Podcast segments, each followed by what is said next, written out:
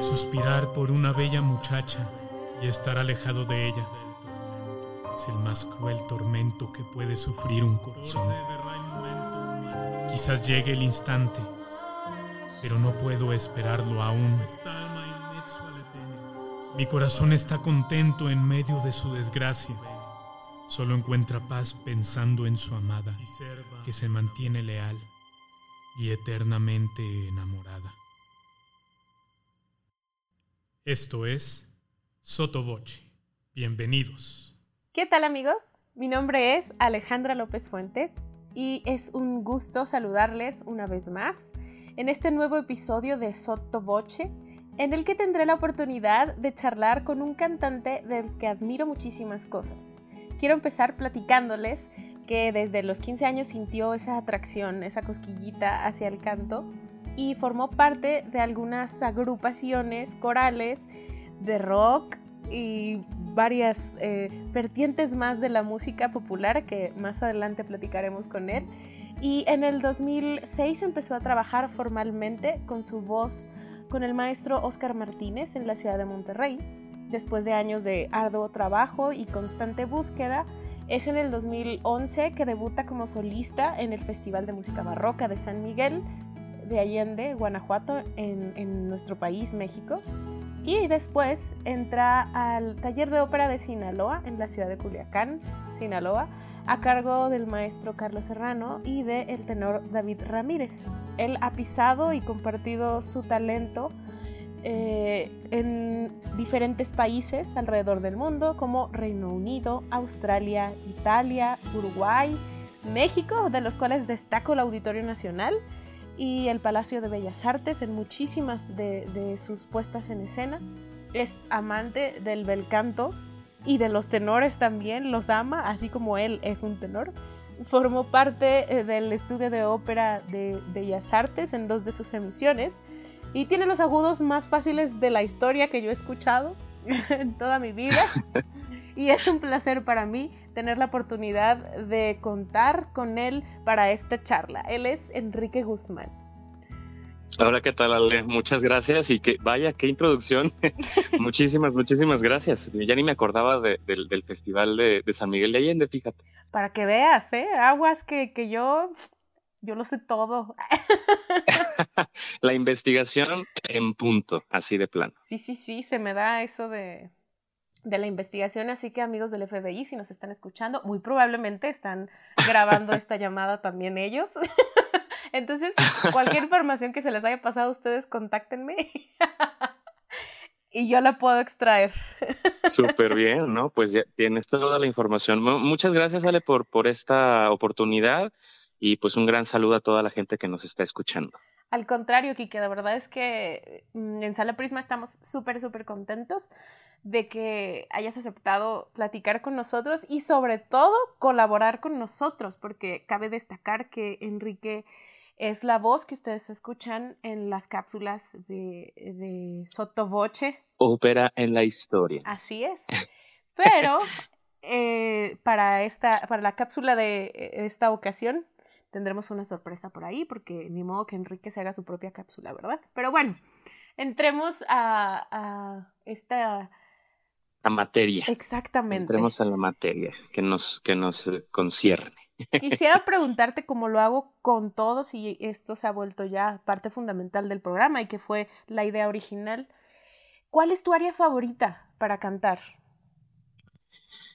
Eh, fíjate que me, me, metes en un lío pensando, pensando qué área, este, pensar que, me, que, más disfrute, pues disfruto todo lo que canto, como, pues, como bien tú sabes, cómo se, lo que se siente estar en el escenario es, es otra cosa, haciendo áreas, siendo duetos, siendo ensambles, es, es una, es una sensación increíble, pero yo creo que, como bien dices, soy amante del bel canto y Rossini es mi compositor favorito.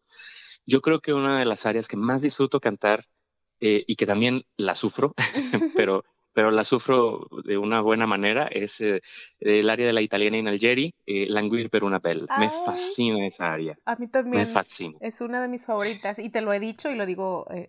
sí, este, precisamente. Lo digo mundialmente me gusta, me gusta mucho tu interpretación y me gusta muchísimo, muchísimo esa área y te lo he dicho, o sea, de, las que veces que te la he escuchado cantar, que vaya que han sido muchas, puesto que hemos trabajado juntos muchas veces.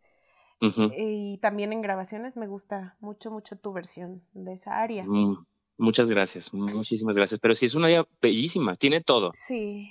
Tiene, tiene línea, tiene coloraturas, tiene agudos, tiene todo. Es un área fantástica. Y pues la disfruto mucho a pesar de que, de que es tan difícil, me, me transporta. Porque, así como dice el área, languir per una bella, estar lontanda quella, o sea, habla del amor lejano, del, de extrañar a alguien y no necesariamente tiene que ser una relación en pareja, ¿no? O sea, a veces con uno que viaja mucho, uno pasa periodos de, tiempo lejos de los amigos, lejos de la familia, y es eso, ¿no? O sea, estar lontanda quella, de, de, de cuesto amor, o sea, de, de las personas cercanas, el più cruel tormento. Sí. Es el, el más cruel tormento que puede pasar un corazón. Y yo creo que para nosotros eh, como artistas y que nos movemos y andamos por todos lados, yo creo que nos podemos eh, reflejar y eh, sentir muy este, identificados con, con, ese, con, ese, con esa línea, con esas líneas de texto. Sí, totalmente. No sé tú, pero a mí me, me, me encanta. Sí, sí, sí. De hecho, es, es eh, como bien lo dices, o sea, la historia de, bueno, lo que está contando el personaje ahí es, es un reflejo de lo que muchos vivimos. Eh, y no solo los cantantes, en general la humanidad en algún momento de la vida se ve separado de las personas que quiere. Bueno, y ahora más que, más que nunca en estos momentos. Es verdad. Ustedes, amigos, no sé en qué momento de la vida, del tiempo nos estén escuchando, pero estamos en junio de 2020, en plena emergencia sanitaria a nivel mundial. Así es. Y justamente. Y ahora sí que lejanos de todo, de todos, y ya, seres queridos y no tan queridos también, nos estamos completamente eh, alejados, pero fíjate, es eh, ahora es muy bonito poder estar en contacto como lo estamos tú y yo en este momento a, través de la tecnología. Y eh, la verdad me da mucho gusto escuchar escuchar tu voz después de ya un rato aunque a veces nos mandamos audios pero pues es, está es diferente tenemos esa ventaja.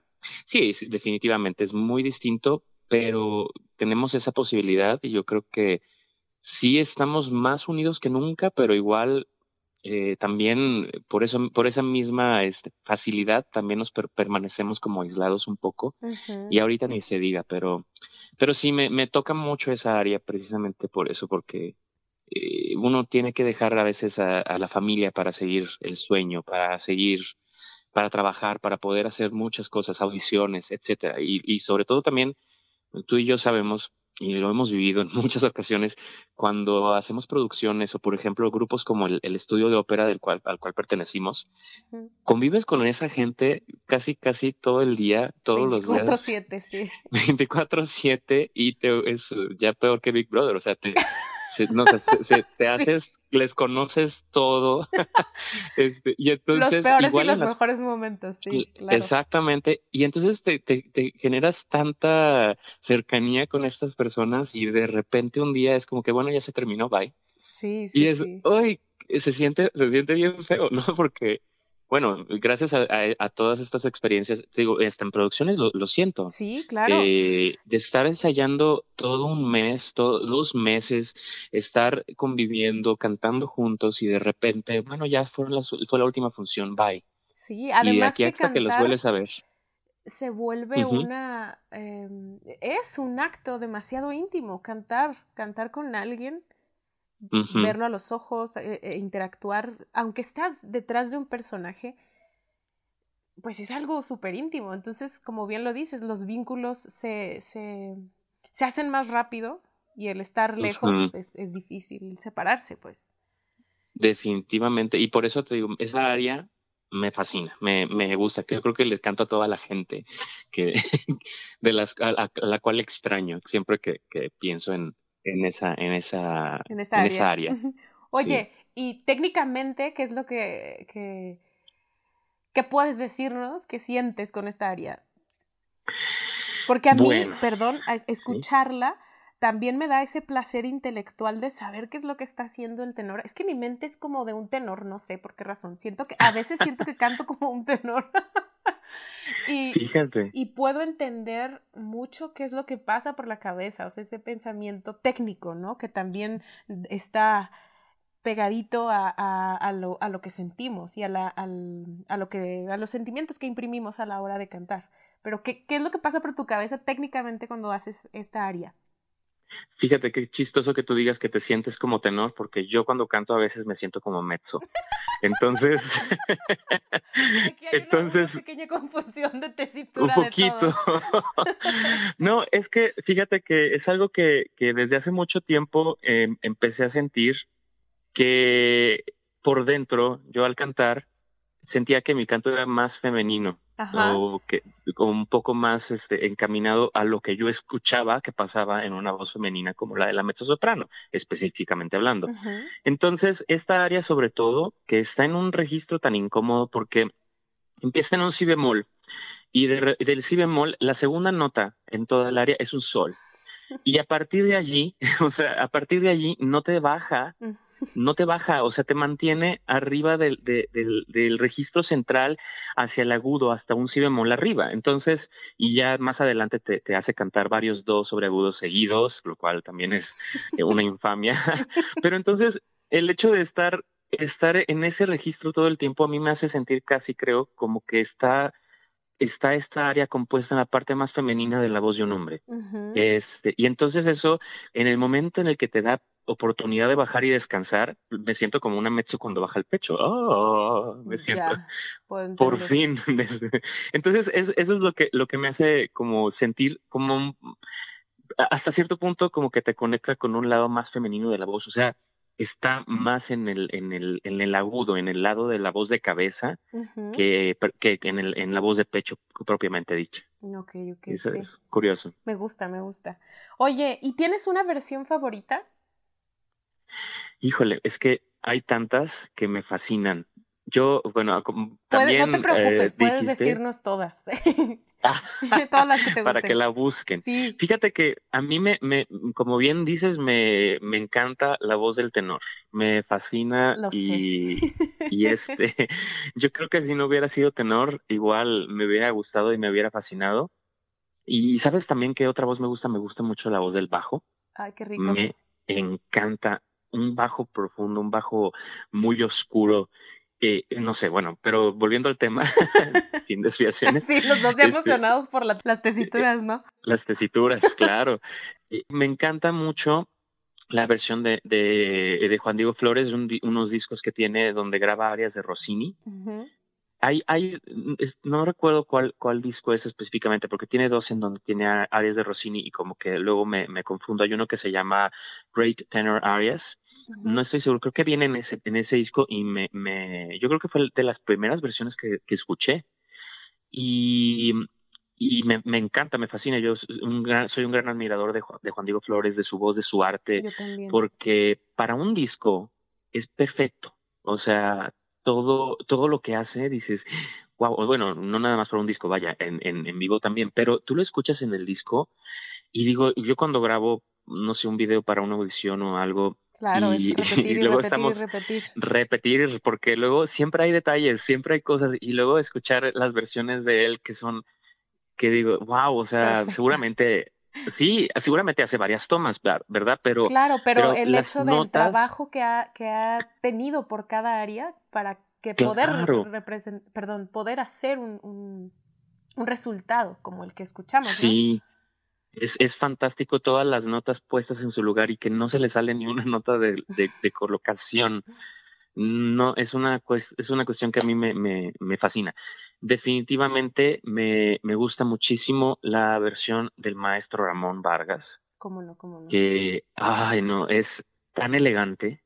Sí. Muy, es una cuestión así que dices, wow, o sea, era un, un maestro cantando Rossini y definitivamente una gran referencia para mí. Todas las áreas que, que, que canto las trato de buscar con el maestro Ramón porque son de una, de una gracia y de una eh, elegancia increíble. Es como una, una clase, escucharlo en, en, una, en un video, o sea, yo me sorprendo cada vez que, que, encuentro algo por ahí que no he visto, que bueno, que ya casi que me lo he visto todo, pero que encuentro algo diferente que no, que no había en, en, el archivo de mi cabeza y digo, qué impresión, y vuelvo y vuelvo a ver, fíjate en específico, un, hay un video cantando una canción, se me fue el nombre ahorita, mm, La barca del marino.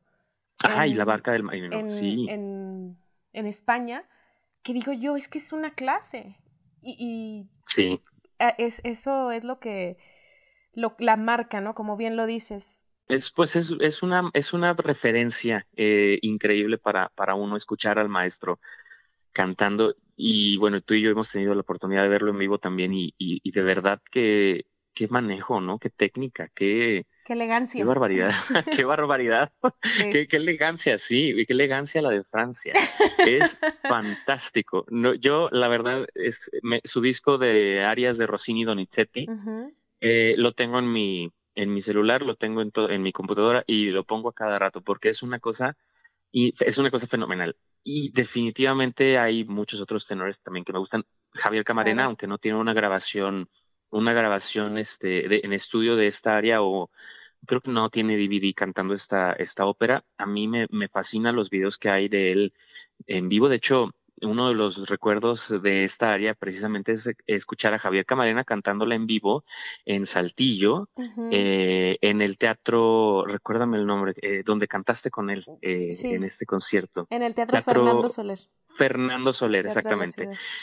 En el Teatro de la Ciudad, Fernando Soler, acompañado por, acompañados ambos por Alejandro Villaki, él interpretó Languir, pero una vela, y yo estaba extasiado, ¿no? Es, es una, es una es una masterclass escucharlo también al maestro Javier Camarena. ¿Y cómo, cómo se oye su corazón, verdad, en la voz? O sea, ¿cómo puedes escuchar la bondad de una persona en la voz? Fíjate que una de las cuestiones que, que más me, me encantan de escuchar al maestro Camarena sí, es eso.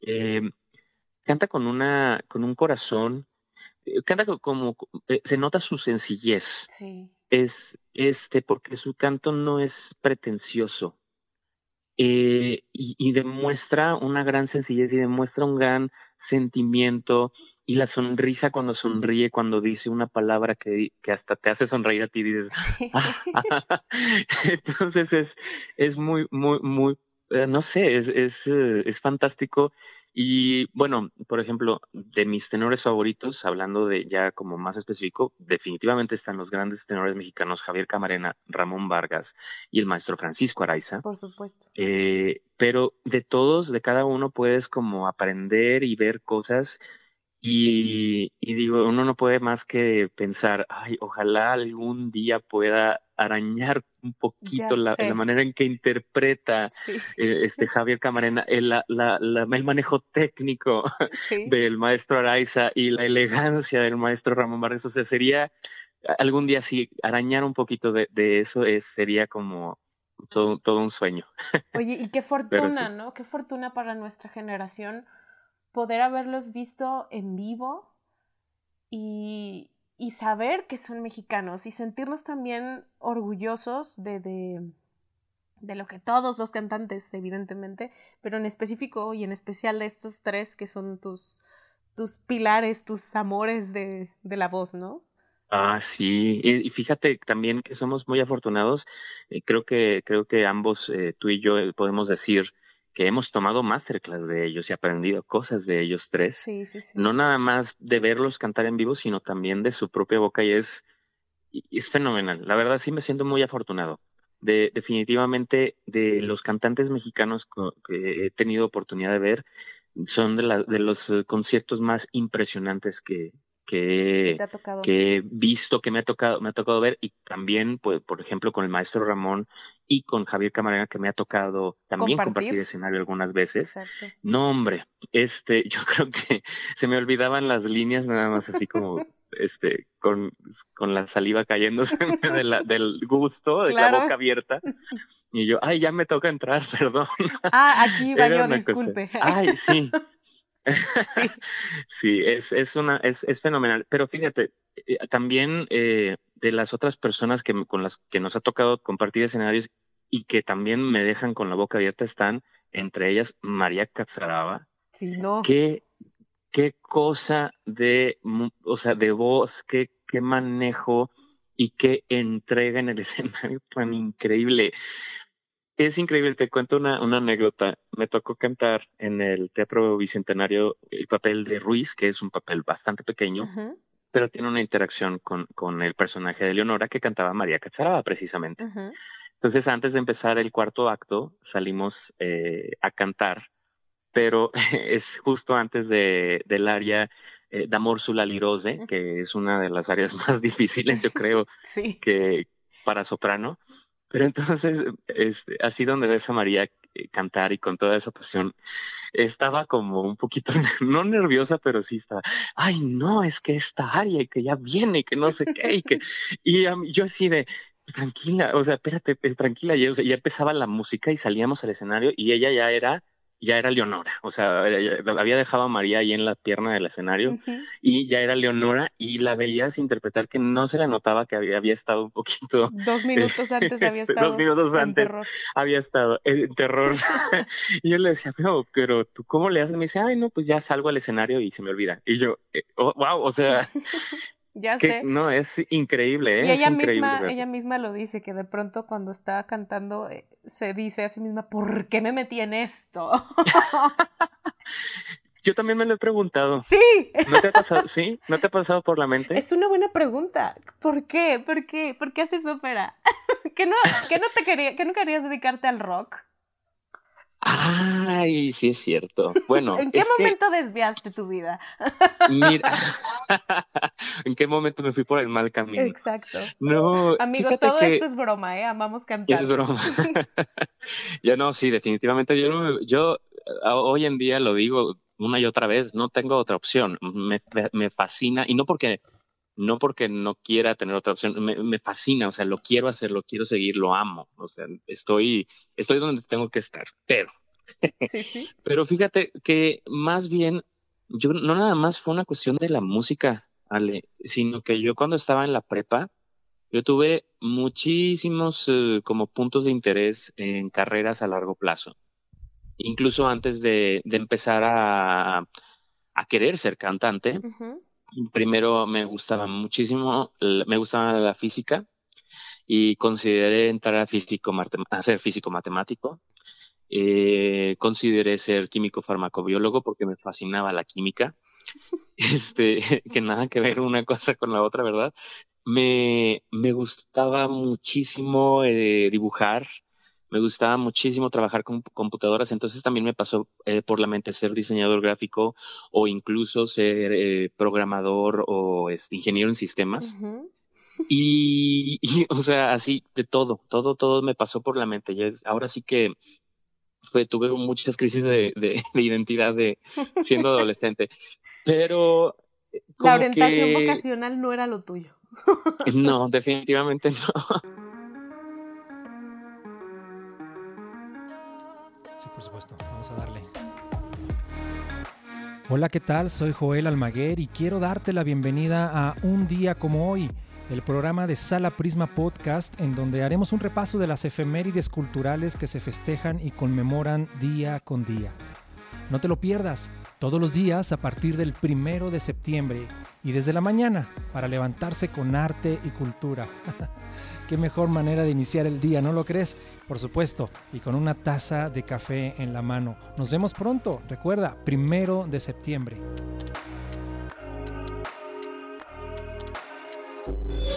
Este programa es presentado por Sala Prisma Podcast. Espéralo. No, definitivamente no.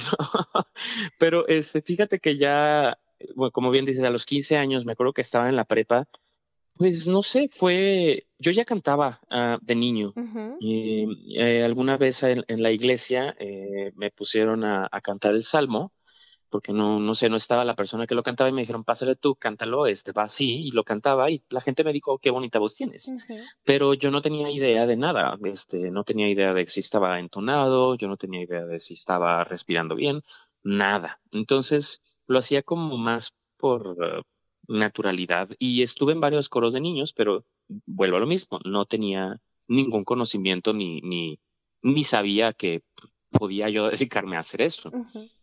Sí me gustaba y sí me, sí quería estar allí, quería cantar, quería, no sé, hasta cierto punto hasta que la gente me viera. Pero a final de cuentas, pues, no sé, no era, no era como mi prioridad. Y fíjate que desde niño siempre les, les decía a mis papás que me, me metieran a clases de guitarra, pero nunca, nunca tuvimos la oportunidad, nunca tuve la oportunidad. Y entonces también como que la música o la teoría musical pasó como, me pasó de noche. Entonces ya en la prepa, que, no sé, empecé a escuchar cierto tipo de música. Oye, yo era súper popero y de baladas en, en, la preparatoria. Y entonces me gustaban tanto y yo decía, wow, es que yo quiero, yo quiero cantar así. Yo quisiera eh, poder tocar mi instrumento, tocar mi guitarra, componer mis canciones y cantar y grabar discos. Y pues por ende vivir de ello, ¿no? Sí. Pero volviendo, volviendo al, al punto de la, de la teoría musical, como no tenían no voy a decir la palabra, pero no tenía idea. este, ninguna idea. Todos entendimos. Yo creo que sí, pero no la tenía. Entonces, pues todo el mundo me decía, ¿qué, ¿qué, estás haciendo? O sea, estás, estás loco, quieres dedicarte a hacer algo que no sabes hacer. intentar, que no sabes hacer, o sea, no tienes idea. Y entonces, pues se fue ahí cuando yo dije, bueno, entonces yo quiero estudiar música para aprender. Definitivamente entendía eh, mi situación y que dije, bueno, voy a aprender, no pasa nada.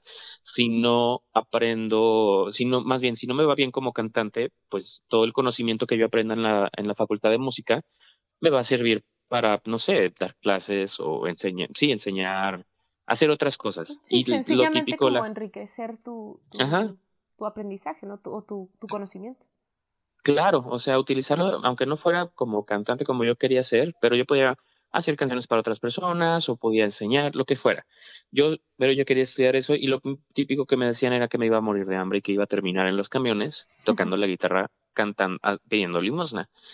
Y bueno, a final de cuentas no me dejaron entrar a la facultad de, de música y en la facultad de comunicación porque fue como mmm, lo próximo que se me ocurrió. Uh -huh.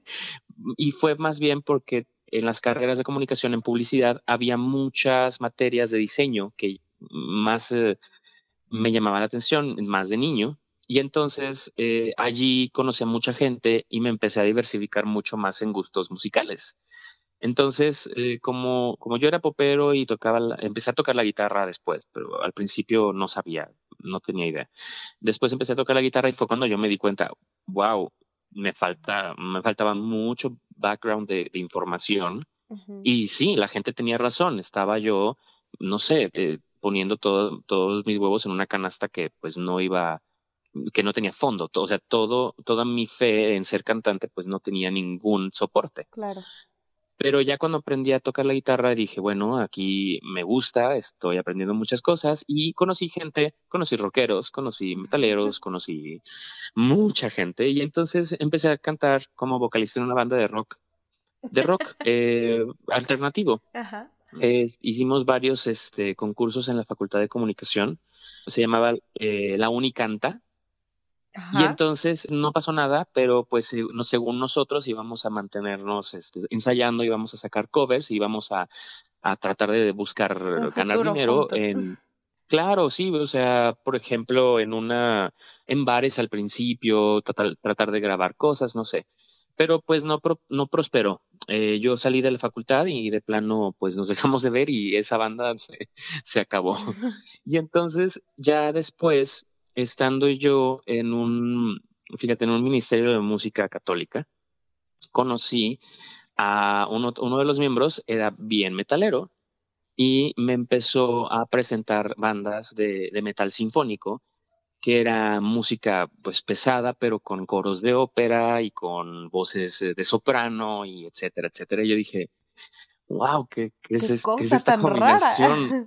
es que era una combinación increíble, o sea, escuchas la guitarra eléctrica, todo lo que da y de repente empieza a cantar un coro operístico y dices, qué combinación tan, tan, tan extraña pero tan fantástica. Sí.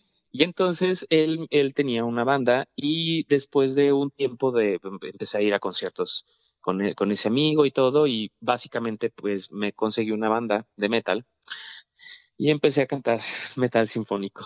¡Qué padre!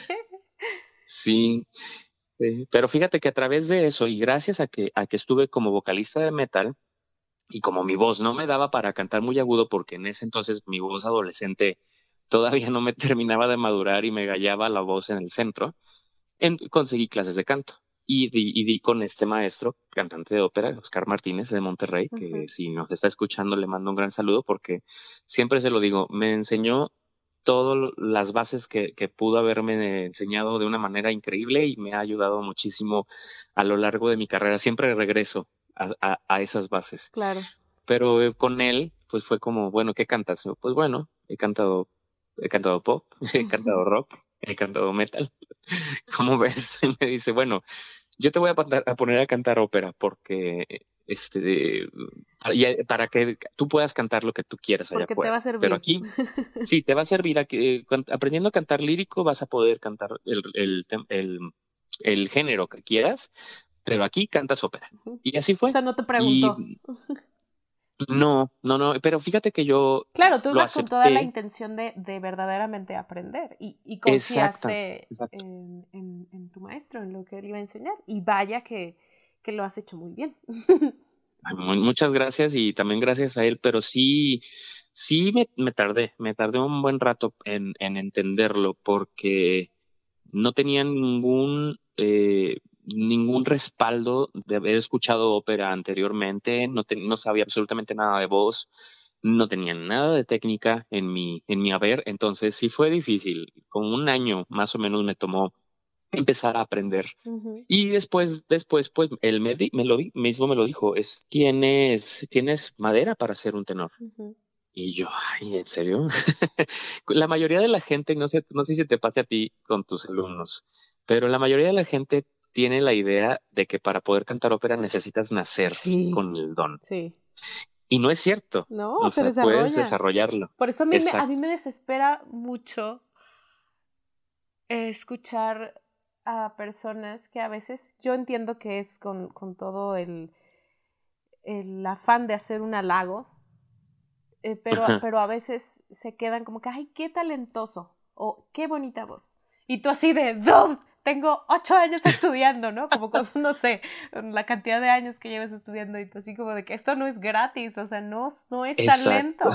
Créanme que no es talento. Por supuesto, hay una predisposición, incluso hasta genética, para, para, para la música, para la química, para la medicina. O sea, nacemos con, con, cierto, con cierta inclinación hacia una, un oficio pero se tiene que desarrollar igual que lo hacen los químicos, los médicos, los abogados, etcétera. Hay un perfil, pero, pero no se puede quedar uno con el perfil. Es por eso que existe la profesionalización de la música. Exactamente. Y así, y así le digo yo también a mucha gente, no, no, no, es que no es que tengas que nacer con la voz. O sea, a final de cuentas, sí, yo opino, yo soy de la opinión que nuestro cuerpo está diseñado especialmente para cantar. Nacemos con una capacidad de poder eh, utilizar el aire y convertirlo en sonido y, e incluso los, los niños, los bebés pueden gritar, hacer todo el ruido que quieran y no se cansan porque están bien apoyados. Exacto. Eh, están bien apoyados, están bien proyectados, o sea, el, el cuerpo humano eh, evolutivamente está hecho para emitir, para hacer ruido, para hacer, para emitir sonidos y, y, ah, y, hasta que suene más fuerte que muchos instrumentos. O sea, qué que, que, padre, ¿no? Sí, aparte que era una herramienta, bueno, es, sigue siendo una herramienta de comunicación, de poder estar e, con el otro. Claro, pero bueno, como todos, eh, como en muchos aspectos, nos, pues nosotros nos vamos haciendo ideas conforme vamos creciendo, escuchando música y últimamente que estamos eh, pues eh, bombardeados por cantantes express que ya no se preocupan ni por afinarse. Entonces, pues eh, también vamos tomando esta, esas, esas mañas, esas ideas, eh, eh, las concebimos como algo real sobre el canto y entonces te topas, compadre, cuando llegas al, al, salón de clases y dices, ah, un poco todo esto conlleva y sí, es, es complicado, pero es hermoso. A mí me, me, me, me, o sea, no cambiaría todo ese proceso musical que llevé, porque me, me hizo también ver la música desde otras perspectivas que a lo mejor un músico eh, que está entrenado clásicamente desde niño no, no tiene el 100%, aunque bueno, ya como tenemos toda la música a nuestro alcance en, en internet, en pues, no sé, podemos estar bombardeados por miles de géneros y música de todas partes del mundo de una manera facilísima. Entonces yo creo que ya no es tan, tan vista como esa especialización del género. Es, no sé, es, eh, no lo cambiaría ese camino que, que, he llevado.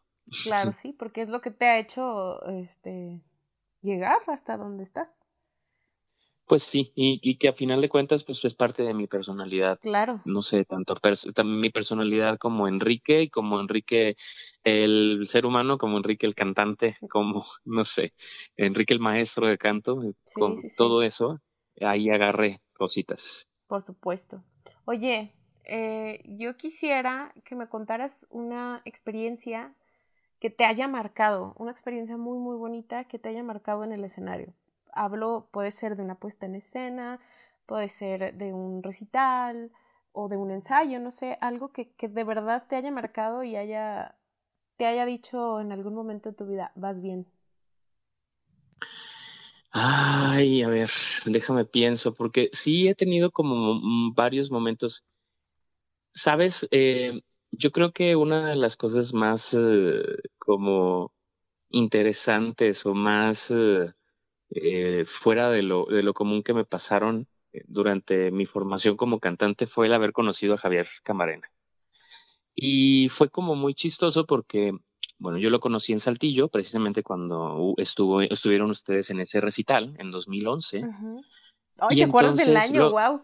Claro, claro, pues, pues, así me marcó. Ya, ya, lo puedo entender. así, así de marcado. estábamos en Artescénica del 2011 y eh, bueno, ustedes hicieron el recital a la par que nosotros estábamos en el curso.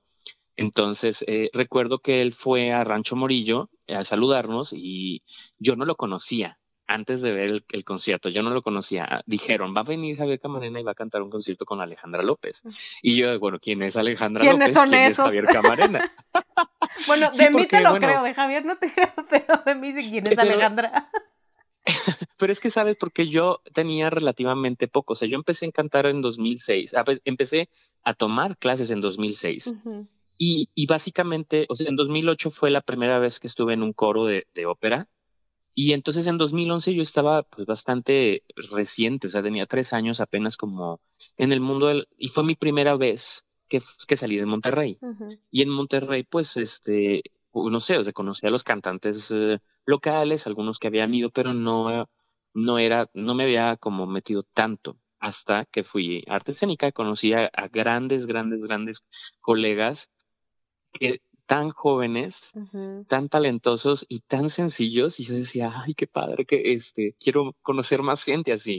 Eh, lamentablemente yo no quiero hablar mal de nadie, pero luego a veces cuando las esferas en, un, en una ciudad están como tan cerradas, luego eh, como que se vuelven también un poco viciado el ambiente. Sí.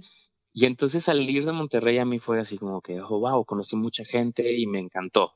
Y, te digo, sencillez, talento que finalmente te ven como parte de, ellos, como igual, y no como el, el, joven que apenas está empezando, que no tiene idea de nada. Que bueno, finalmente pues no es mi culpa no saber nada, justamente para eso me metí a esto, para aprender, ¿no? sí. Bueno, entonces... Y es que... Perdón. Sí, eh, no, perdón. Eh, y es que, pues sí, como dices, yo estaba en el coro de ópera en, en Nuevo León y entonces era un corista más. Pero entonces yo voy a arte escénica y conozco a Anabel de la Mora, conozco a Sherezada Cruz, conozco a Felipe Gallegos, conozco a Omar Lara, no sé, conocía a, Fernanda Castillo y, gente muy joven y talentosa que luego se acercaban y me decían, oye, cantas muy, muy bien. Y yo, oh, wow, o sea, yo escuchaba a Anabel que de repente me dijera, ay, qué bonitos agudos. Y yo decía, bueno, tus agudos, o sea. Sí, claro. Era, y era, era fantástico porque, o sea, a, final de cuentas me ayudaron ver, a, ver, a ver que pues iba por buen camino. Bueno, esa es una de las experiencias, pero iba a hablar de Javier Camarena. Creo que este, tienes un crush con Javier Camarena, ¿verdad? ya, Bueno, es que lo admiro muchísimo, lo admiro muchísimo, en serio. Este, y aparte también de ver de dónde viene, cómo, cómo empezó y todo. Y en, y en ese curso yo lo conocí porque me dijeron, va a venir Javier Camarena, busqué sus videos, creo que lo vi cantando no me acuerdo si fue precisamente la italiana en el Jerry, y yo me quedé, órale, que está, está increíble, vamos a verlo. Y en vivo, wow, o sea, me dejó impactado. Yo creo que fue uno de los primeros así tenores, estrellas que vi eh, en vivo que me, me dejaron eh, completamente sorprendido. Después lo agregué a Facebook y para mi sorpresa me, me, me aceptó eh, en aquel entonces todavía, pues todavía tenía un poquito más de tiempo porque ahora es un hombre muy ocupado. Claro, sí. Pero este, contestaba un poquito a veces los, los mensajes que le enviaba. Y yo me acuerdo que una vez me pidió un video y yo dije, oh, pues sí, claro. Pero le envié un video y la verdad estaba feísimo ese video que le envié. y sí me dijo, oye, ¿sabes qué te falta aquí trabajar esto, trabajar el otro? Yo te, yo te, y me dio consejos que yo dije, wow, qué, qué, qué sencillo, qué padre, ¿no? O sea, qué, qué buena onda que se tome el tiempo de, de, de darme consejos. En 2012. Amigos, eh, todavía no existía Zoom para las clases virtuales. No, no existía Javier es pionero en muchas cosas, ¿eh? No manches. Sí, sí, sí. Incluso en el uso, en el uso de las redes sociales también, porque él estuvo en contacto con muchísimos, muchísimas personas a través justamente de, de, de las redes, de las redes sociales Cierto. Mucho tiempo que otros eh, cantantes lo hicieran ya por trabajo. Él lo hacía sencillamente porque así es él. Exacto. Generoso. Y, y, este, y con esa generosidad que lo caracteriza, me daba consejos. En 2012 me acuerdo que yo ni siquiera le envié un video que subí, lo puse en Facebook y él lo vio y me escribe y me dice, Enrique, vi tu video, has mejorado muchísimo, o sea, un año después. Y yo, ¡Ah! en serio, ay, muchas gracias. Y no, hombre, está padrísimo aquí lo que hiciste acá. Yo te diría que mejor lo hagas así, ah, pero, y era de, precisamente un video de, de un área de Rossini, que había cantado en un recital en Monterrey. Y entonces me, me invita a tomar una clase con él, no recuerdo exactamente dónde fue, pero dice voy a estar en tal lugar, tal, tales fechas, como ves, fui a ese lugar, lo veo y me da una clase. Y entonces yo estaba, pero en la, en la novena nube así, este, volando y casi creo que me daba los ejemplos y yo le decía, espérame un momento, no, puedo competir con eso.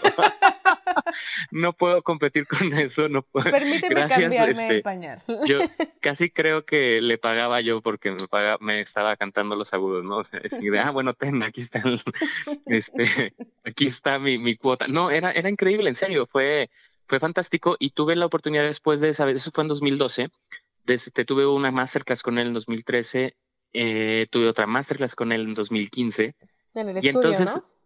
en el estudio y luego en 2016 también en el estudio tuve otra masterclass con él. Entonces, básicamente, de las cosas que, que más me cambiaron la vida fue conocer a Javier, fue tener sus consejos al principio de mi, porque esto fue muy temprano en, mi, en mis inicios. eh, y aparte, yo tengo, tengo un consejo que me dio porque a mí me ha, tú, tú, lo sabes, tú lo has vivido conmigo, pero la gente no, ¿verdad? Este, a mí yo he tenido siempre el, esta cuestión de que como soy un tenor con agudos muy sencillos, muy, muy eh, simples, eh, no como, muy, que me salen fáciles. Sí. y la gente piensa que, que son que hago muy poco esfuerzo, que son falsos. O ha habido quienes me han dicho que son tan fáciles que no puede ser y, y siempre ha habido como esa, esa idea de ese estigma exacto de, oye, está demasiado fácil, no, uh, arriesgate más, dalos más fuertes, dalos más conectados, y siempre ha sido como ese estigma. Y yo me acuerdo que una vez platicando con él, sí me dijo, Enrique, no puedes dejar que el trabajo de años que llevas detrás llegue a alguien de buenas a primeras y te, digas te diga todo lo que está, has hecho hasta ahora está mal. No puedes dejar que eso pase. Todo lo que has hecho hasta ahora eh, es tu base y si viene alguien y te quiere enseñar algo, vas a, si te sirve, lo vas a añadir a lo que ya tienes. Si no te sirve, lo vas a desechar, pero no dejes que nadie te diga todo está mal. Porque, y, sí llegó gente que así lo hizo, que me decía, todo lo que has hecho hasta ahorita está mal. Y entonces, ¿qué hacía yo? Pues me acordaba mucho de ese consejo que me dio Javier Camarena de, no, y esto no del lado de un punto de vista como terco o de berrinche, de no, no, no, lo que me estás diciendo no es cierto. Sí, sí, yo entiendo. Sino más bien como de, a ver, no, eh, ayúdame a mejorar lo que tengo, porque mi trabajo me ha costado hacerlo. Eh, ayúdame a encontrar un camino que me ayude a, como a, a integrar. Sí, sí, sí, a seguir, a seguir aprendiendo a hacerlo mejor. Exacto, y eso, eso me lo dijo Javier eh, por allá del 2012 y me acuerdo que me, me, dejó así marcado completamente. Yo creo que es de las experiencias más bonitas y más, este, que más atesoro. Vaya que sí. Y te digo, es, es también la experiencia en arte escénica y conocer a tanta gente tan, tan eh, talentosa y, y, y, buena onda. Y no sé, tan, y buena onda. Exactamente, sencillitos y carismáticos. Oye, eh, acercándonos al final de, de esta charla, quisiera que me dijeras qué sientes físicamente cuando cantas. O sea, que es placentero, te da miedo, te da estrés. No sé, me gusta mucho hacer esa pregunta, sobre todo a, a mis amigos, ya amigos, tengo que decirlos, Enrique y yo somos amigos, verdaderamente. Somos muy amigos, sí. Y me gusta mucho entrar en la mente de, de, mis amigos, de las personas que quiero, ¿no? Y quiero que me digas, ¿qué sientes? ¿Qué pasa? ¿Qué, pasa en tu cuerpo cuando cantas? Ay, pues, eh, mira, desde, desde que empecé, tuve, tuve un tiempo en el cual yo sufría de pánico escénico, un pánico escénico tan terrible antes de salir a cantar que me enfermaba físicamente. Eh, me daba de todo, todo malestar estomacal, todo. Y entonces, muchos años, eh, bueno, muchos me refiero como a tres, cuatro años de, los inicios de, cuando desde que empecé a, aprender a cantar. Eh, era un sufrimiento cantar, era, era mucho sufrimiento. Y entonces, me acuerdo que, que, mi maestro, precisamente Oscar Martínez, me decía, oye, es que no puedes dejar que te pase esas, esas cosas. O sea, que ¿en qué estás pensando que te hace sentirte tan mal antes de, salir a cantar? Y yo me acuerdo que pensaba y decía, bueno, es que yo quiero que salga técnicamente bien, quiero ser, quiero ser perfecto. Y luego me, me, eso me hizo pensar que hasta cierto punto a mí e, el, hecho de estar en el escenario me, me, hacía sentir tan nervioso porque yo quería que la gente me aplaudiera, porque yo quería que la gente me diera el reconocimiento de que yo estaba haciendo algo bien. Y entonces me acuerdo que esa, esa eh, pregunta que él me hizo me hizo reflexionar esto y dije, no puede ser, yo no canto por eso, yo no canto por reconocimiento, no canto por para que la gente me aplauda, canto porque me, supuestamente me gusta. o sea, pero no me está gustando nada lo que estoy haciendo. Y te como que me duró como unos tres, cuatro años eso. Wow. Y entonces eh, yo me detuve y dije, no, no puedo seguir así. Entonces, como que traté de meditar un poquito y preguntarme internamente qué es lo que realmente quieres hacer a través de tu voz. Y llegué a la conclusión que si canto es porque quiero decir algo, porque quiero eh, interpretar algo, porque quiero, pues, no sé, entregar un mensaje a la gente que me escucha. Y entonces, eh, y dije, bueno, ese mensaje, a lo mejor ahorita no tengo nada específico que quiera decir a la gente, pero sí quiero demostrar que amo cantar. Que se note. Quiero, eh, quiero, quiero, que la gente eh, me escuche y entienda que lo que yo estoy interpretando y que lo que yo estoy entregándoles es el amor que yo le tengo al canto. Y a partir de ahí, me quité un gran peso de encima. Me, me, me liberé de unos problemas ya dejé de ser como demasiado consciente y dejé de intentar ser perfecto técnicamente. Y entonces fue más bien el pensar, eh, es que yo amo hacer esto. Entonces, a partir de allí, sí me ponía nervioso. Al cantar, sí me pongo nervioso pero es como una, como que se te acelera el ritmo cardíaco y es más que nervio, es como una, ah, ya quiero salir. Una adrenalina, padre, ya ¿no? quiero salir. Es adrenalina y es una emoción que sí a veces me ha hecho pensar por qué me dedico a esto, por qué me pongo en estos problemas. Citando Pero a María Catzaraba. Citando a María Catzaraba, que, que muy bien lo dice porque yo también lo he pensado.